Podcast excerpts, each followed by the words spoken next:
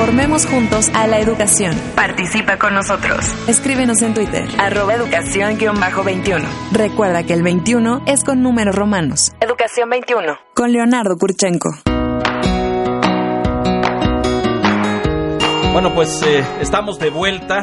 Acabamos de escuchar, Pedro, a, Ah, al, diputado, UEM, al al diputado, diputado sí. Romero Hicks y a Marco Fernández de México del TEC de especialistas Monterrey. en el tema. Creo que quedan muchas preocupaciones eh, flotando después de la, vota- de la votación en, en diputados y lo que vimos en el Senado el jueves. Eh, bueno, ayer Ah. hubo un amplio debate en redes, en organizaciones de la sociedad civil dedicadas a la educación respecto a que queda este espacio oscuro, esto que decía eh, Romero Marco y Hicks, Romero. eh, de que pues ahí queda un margen para que en las secundarias eh, pueda meterse el tema de las plazas. y-. Mira, hay muchas cosas, Leo, inclusive, por ejemplo, a mí, esta desaparición del Instituto Nacional de Evaluación me ha parecido Como entidad error autónoma. Eh, como entidad autónoma, le han puesto otro nombre, y pero no tiene el mismo giro ni el mismo compromiso. Hoy ya no está evaluando, ya no está dando un seguimiento a, a los profesores. Yo sí creo que se tiene que evaluar a los profesores. No, no, sin duda. Miren, por eso le preguntaba yo a- al diputado, ¿qué queda? Porque, y yo creo que Marco lo, lo decía bien, es decir, esta nueva reforma hace aportaciones valiosas. Es correcto. Lo mencionó el diputado en términos de género, de igualdad, de educación temprana, de eh, atender las normales. Es un, es un grave pendiente que la reforma anterior había dejado En el a- en el, el aire. olvido, ¿no Así es. cierto? Eh, y eso, como sabemos, es fundamental, la formación de los docentes. Las normales se habían quedado como un gran Tanto lo pendiente. insistí yo aquí en el radio cuando era la reforma. Yo decía, Aquella, a mí me preocupa sí. la aquella. La de la Me administración porque anterior, tú y yo, sí. acuérdate que visitamos muchas Claro, normales en su momento Y vimos las carencias. muchas lagunas. Así. Ni más ni menos ayer tuve un acercamiento con otro especialista, Ajá. Eduardo Andere, que Sí, lo coincidía en el tema, que es un especialista que sabe y coincidía en el tema, ¿no? Bueno, entonces, esta nueva reforma, esta nueva reforma que se vota en el Congreso y que esta nueva administración propone, sabemos todos el camino que condujo hasta acá, hubo un compromiso de campaña, Andrés Manuel López Obrador estableció un vínculo con los maestros disidentes de la CENTE y bueno, pues les cumple.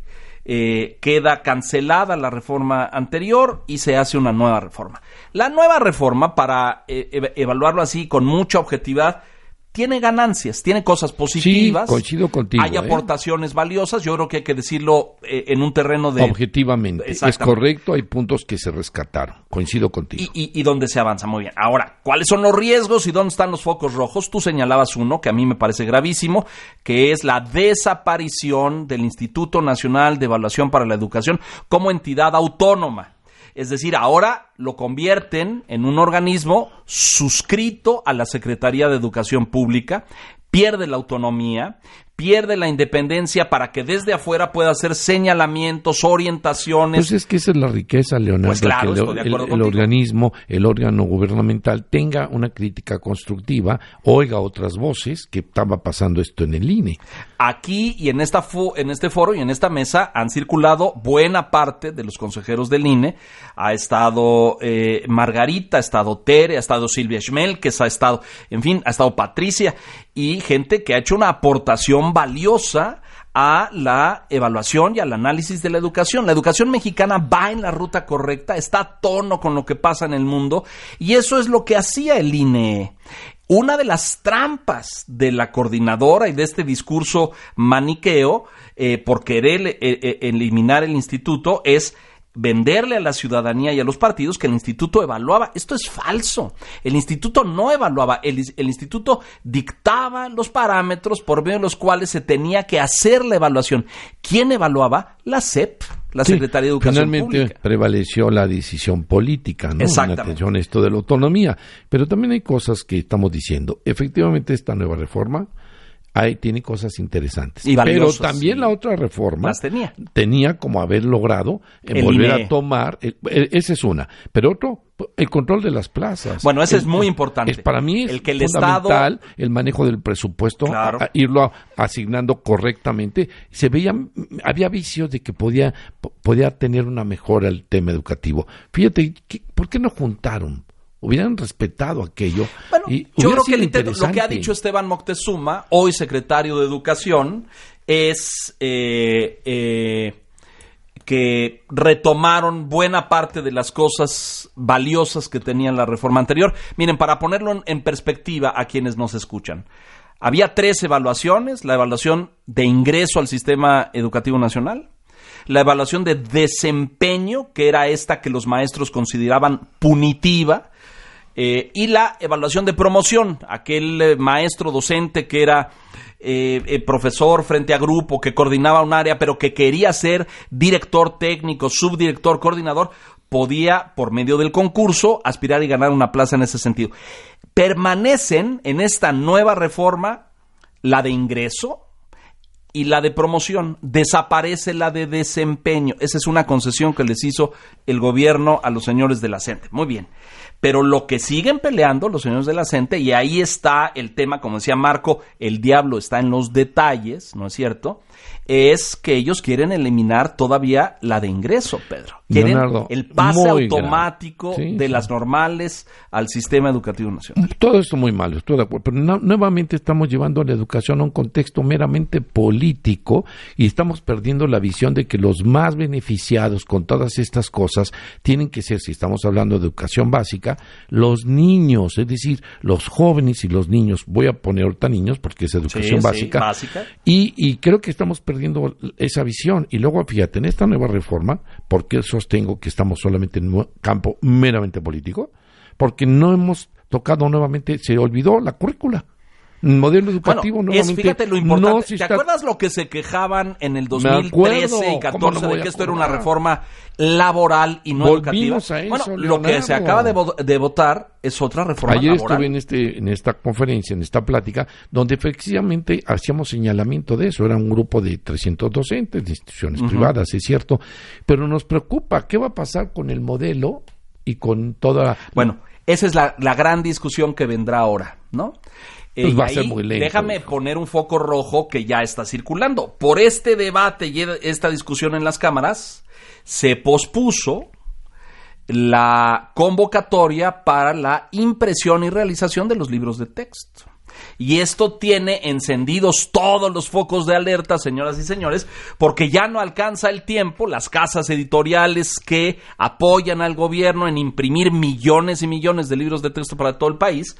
La convocatoria no llegó a tiempo, ya no alcanza el tiempo para que en el siguiente ciclo escolar que inicia, tú lo sabes bien, en agosto-septiembre, tengan nuevos libros de texto. Entonces se metieron en un, en un callejón sin salida por prolongar este debate, por prolongar la discusión. Los nuevos libros de texto, pues te- tendrán, en, primer lugar, me parece que llegarán tarde. no no alcanza, Leonardo. Yo hablaba con no la alcanza, con óyelo bien. Alitec En eh, tiempo no el- alcanza. El día de ayer, la, la Comisión Nacional del Libro del Texto, y decía, ¿cómo lo van a resolver? Y me, me respondieron, no tenemos respuesta. Vamos a estar cojos con una reforma, supuesta reforma Am- am- meramente laboral, Sí. mera- me- te- respondiendo Pero los contenidos serán los, los del anterior. Es Pedro. lo que te digo, y entonces vamos a estar ahí cojos. No Es- hay, bueno, no hay una. va- Vamos a estar incompletos, digamos, ¿no? Es. Porque lo que se modificó fue lo, lo laboral. Sigue, y subrayo esto, ya lo dijimos con Romero Hicks y lo dijimos con Marco, pero sigue el riesgo de que a pesar de que Morena y el gobierno han sido muy repetitivos en, decir que van a tener el control absoluto del presupuesto, no le entregan la nómina a los maestros, lo han repetido cientos de veces. Y dos, de que las plazas no serán eh, patrimonio de los sindicatos, del CENTE o de la CENTE, sigue ese espacio ahí oscuro, ese espacio ambiguo, para que en la redacción de las leyes secundarias les entreguen a la coordinadora al sindicato la facultad de que ellos controlen las plazas. sin que te comprometas, desde luego coincidirás conmigo que algo pasa con la gente, es decir, algo Bueno, lo dijimos muy calladitos, están, ¿no? Bloquearon San Lázaro, bloquearon carreteras, bloquearon... algo pasa Y ahora en el todo fondo. este Por debate eso- esta semana no aparecieron. Por eso lo que dice Marco no está tan infundado. Pues alguna Hay cosa les algo han de ahí haber- que les han de algo- haber ofrecido, ¿no? Seguramente. Y eso es lo que nosotros, Radio Escuchas, estamos a la expectativa porque de alguna manera nos va a impactar. Esto, señoras y señores, usted dirá, ¿y por qué hablan de tantas estas cosas? Bueno, porque es gravísimo, es gravísimo. Un paso equivocado en esta en este sentido y en este debate nos puede regresar 30 años atrás en que los señores estos radicales de la coordinadora en Oaxaca, en Chiapas, en Guerrero, en Michoacán, pues sigan teniendo el control de las plazas y del presupuesto, sigan extorsionando y chantajeando a gobernadores y a secretarios y pues tengamos estos rezagos educativos escandalosos en esos estados. Y además con un impacto muy fuerte porque hay mucha población de niños ahí y que además no están permitiéndoles la igualdad en que, que se presume que puede otorgarte el tema de la educación. Es correcto.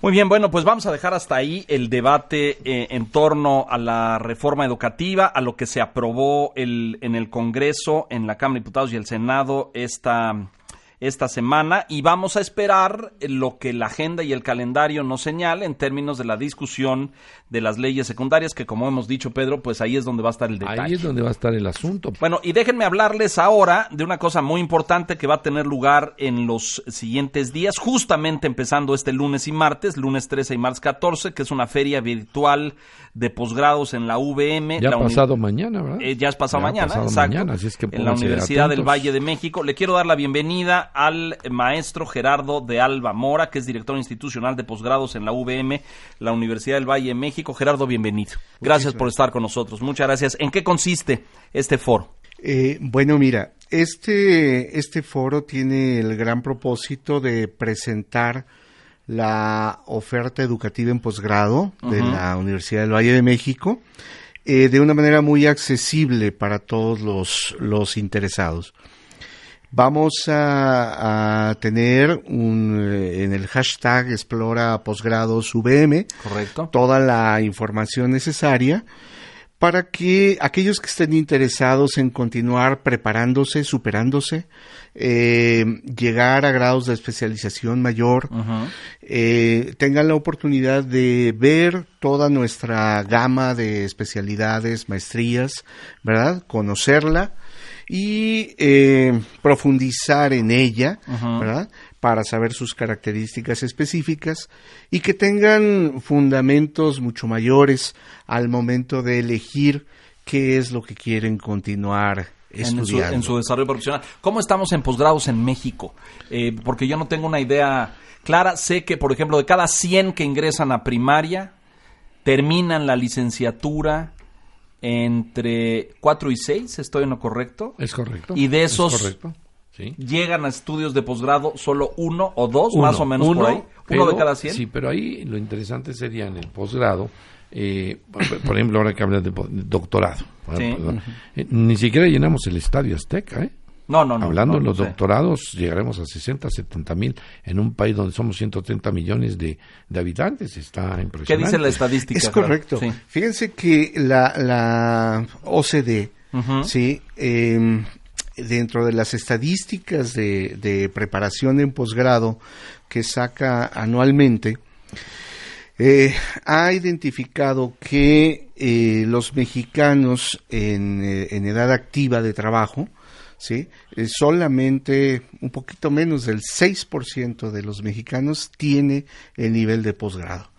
Solo un 1%, si acaso, en doctorado, Ujú. un 4% aproximadamente En en maestría. y un 1% Muy pocos, en ¿no? especialidad.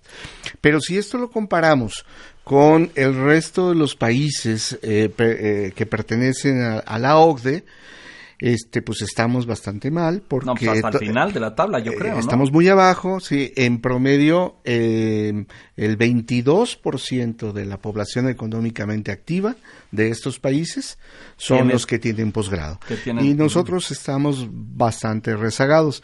Hemos empezado a, a mejorar, pero la verdad de manera muy, muy paulatina. Estos posgrados que tú Sí. mencionas en- de la UVM, ¿es en línea? ¿Es presencial? ¿Cuál, cuál es? Porque creo que lo de en línea ha dado mucha apertura y ha dado muchas posibilidades a crecer esos números. Es correcto, es correcto. Miren, eh, quisiera comentarles nada más de inicio que la, la mayoría de las personas que están interesadas en desarrollar un posgrado ya están trabajando. Claro, es gente que ya tiene eh, ejercicio donde las, en activo. es donde nacen las licenciaturas ejecutivas, ¿no? Que Claro. luego viene el tema de posgrado. Exactamente. Y al estar ya trabajando, pues eh, requieren tener cierta flexibilidad De de, horarios horarios, y todo, claro, compatibilidad de horarios en la escuela y en el, y en el trabajo. Entonces, efectivamente, la, la oferta que, que ha crecido más es la oferta online. ¿Sí? Es la oferta online. ¿Y ustedes tienen esta alternativa en Por la UVM? supuesto. Ujú. La Sí, sí, tienen por online supuesto. y la tienen mixta también. Es correcto. Nosotros, nosotros manejamos la, la oferta de programas presenciales mi- mixtos y la, la oferta online para que el- la persona pueda escoger cuál es la, la forma como quiere Claro. asimilar el aprendizaje. ¿Qué distingue un posgrado de la UVM, Gerardo? ¿Qué dirías que es la característica de, que define a un posgrado en la del Valle de México? ¿Cómo no? Eh, yo les hablaría primeramente que tenemos muy buena calidad académica en nuestros en nuestros posgrados. De hecho, en las guías más recientes de, de programas educativos que elabora el selecciones del Reader Digest, la UVM está dentro de las 10 instituciones con mejores programas a nivel de posgrado. Ese es un punto. Segundo punto, nuestros, eh, nuestros posgrados son profesionalizantes.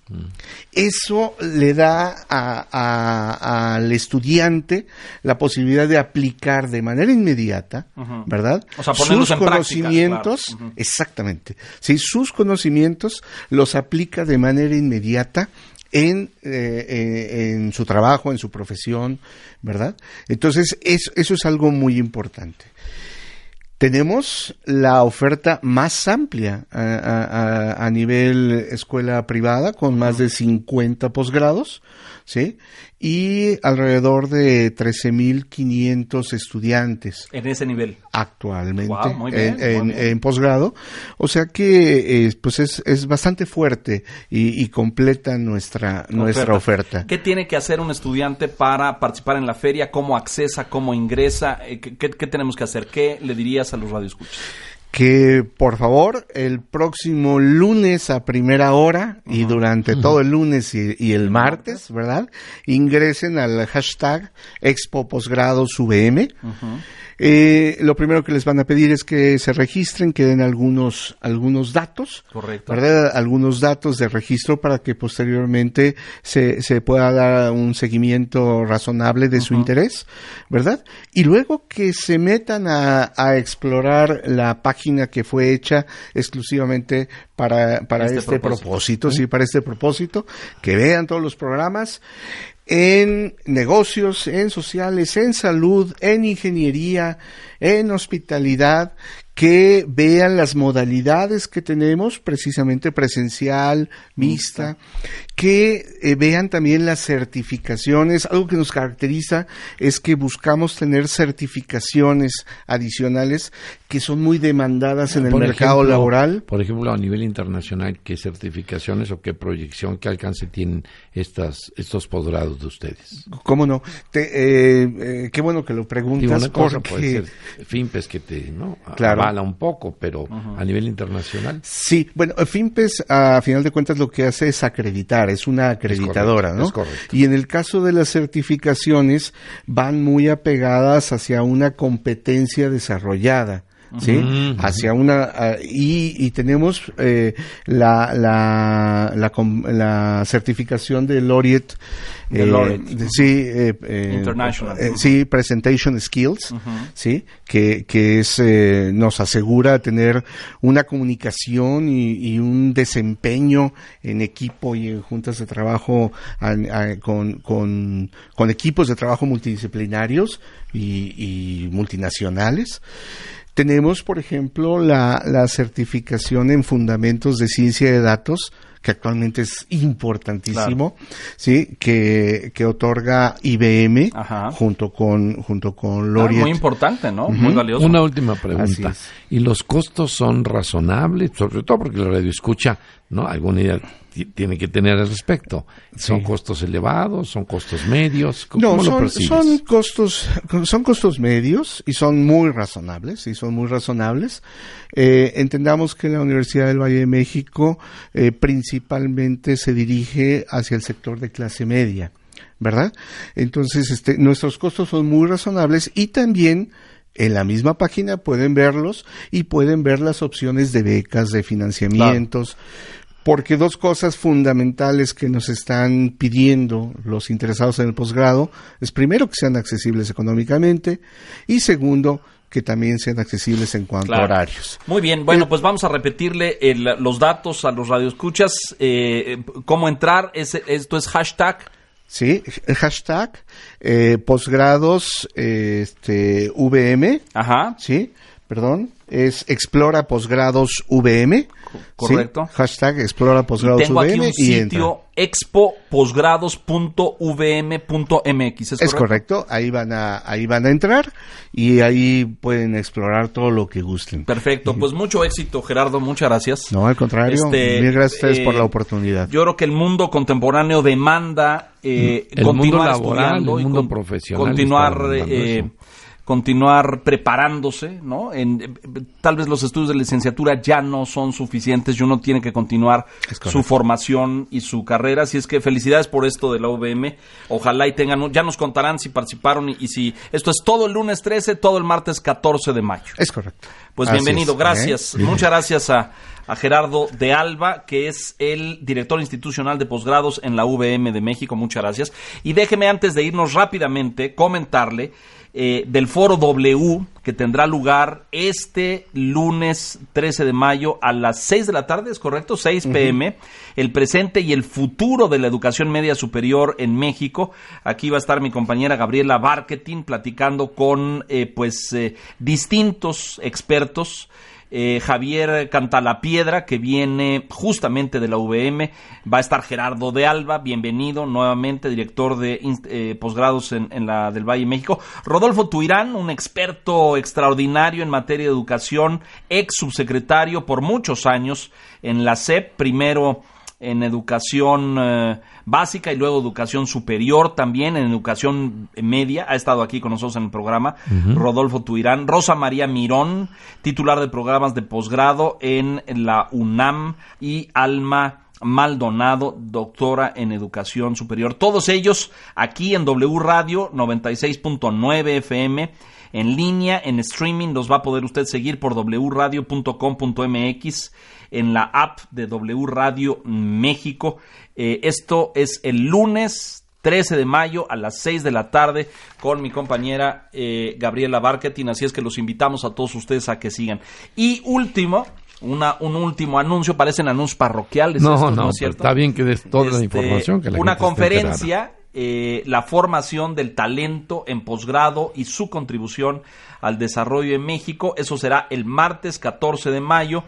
eh, impartida por el doctor Francisco Luciano Concheiro, subsecretario de Educación Superior, todos lo conocemos, eh, y esto tendrá lugar en el auditorio VM en el campus Coyoacán. Pues está muy Así es que, completo, Leonardo. Pues muy es un programa muy amplio, muy completo. Eh, eh, bienvenidos, que tenga usted mucho éxito. Así es que, bueno, eh, Gerardo de Alba, mucho éxito en todo esto, que les vaya muy bien. Seguramente eh, van a tener mucha respuesta por parte de los estudiantes. Así es que, Peri, tú, tú conociste muy bien la UVM. Muy bien. y Ahora, ¿dónde está Javier Cantalapiedra? Él es el actual vicerrector de estudios superiores Ah, mira, de la Universidad mucho. del, Yo del colaboro ahí de México. y es una institución muy interesante. Bueno, pues hasta ahí todo esto, el, el foro W y esto lunes 13 y 14, el, el, eh, la feria virtual de posgrados y ahí tiene usted toda la información. Gracias, esto ha sido todo en Educación 21, soy Leonardo Kurchenko, hasta la próxima. Pedro, gracias. Hasta luego. Leo. Educación 21 con Leonardo Kurchenko. Vuelve a escuchar este y todos los programas de Educación 21 cuando quieras. Descarga el podcast. Podcast. wradio.com.mx Educación 21. con Leonardo Kurchenko.